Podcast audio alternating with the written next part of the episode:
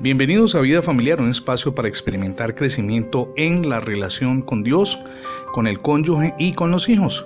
Comparto con usted el título para el día de hoy. Reina Cristo en su hogar. Muchos hogares están muy distantes de ser lo que Dios quiere que sean. El pecado que permitieron anidarse al interior de la familia echó a perder el primer hogar Así ocurrió con Adán y con Eva. Ellos desobedecieron a Dios y esto acarreó el celo, acarreó pleitos y crimen en la familia en lugar de ser un nido de gozo y de amor. Existen hogares que se asemejan al hogar ideal cristiano en muchas maneras. Las familias de estos hogares respetan y obedecen las leyes de la sociedad, se preocupan el uno por el otro al interior del hogar. Los esposos proveen lo necesario para las familias. Son buenos vecinos. Ayudan al pobre y al necesitado. Muchos de ellos son miembros de alguna denominación en particular. Pero el ingrediente vital se encuentra ausente nunca han reconocido que son pecadores, nunca han invitado a Cristo a sus vidas ni tampoco al interior de sus hogares. Son como la iglesia a la cual el ángel dijo, porque tú dices, yo soy rico y me he enriquecido y de ninguna cosa tengo necesidad. Y no sabes que tú eres un desventurado, miserable, pobre, ciego y desnudo. Esto lo encontramos en Apocalipsis capítulo 3, verso 17.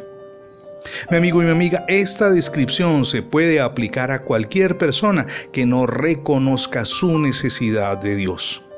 Y entonces cuando los muchos dolores de cabeza y los problemas empiezan a pesar sobre ellos, no tienen la presencia, ni la paz, ni la ayuda de Cristo para poder vencerlos. Sencillamente se alejaron de Dios y cuando lo necesitan no lo encuentran. Existen otros hogares de inconversos donde los esposos gastan todo su dinero en juegos de azar, en drogas, en tabaco, en el licor.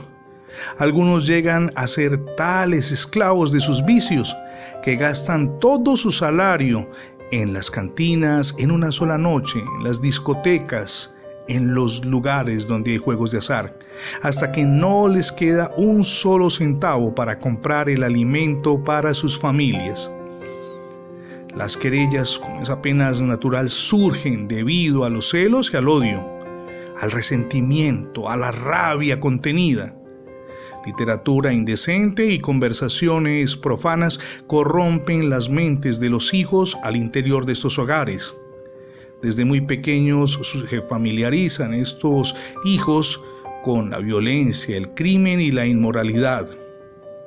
Los miembros de las familias inconversas que participan en la ouija, la brujería y otras formas de ocultismo aumentan el dolor, además de los temores que les asisten por todo y a toda hora, y a las luchas que cada día son mayores y que se avivan en sus hogares.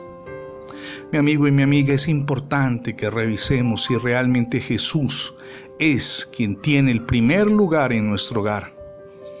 Si no es así, es importante que le abramos la puerta y permitamos que Jesús reine en nuestra vida, pero también en nuestra familia. Es la mejor decisión que podemos tomar.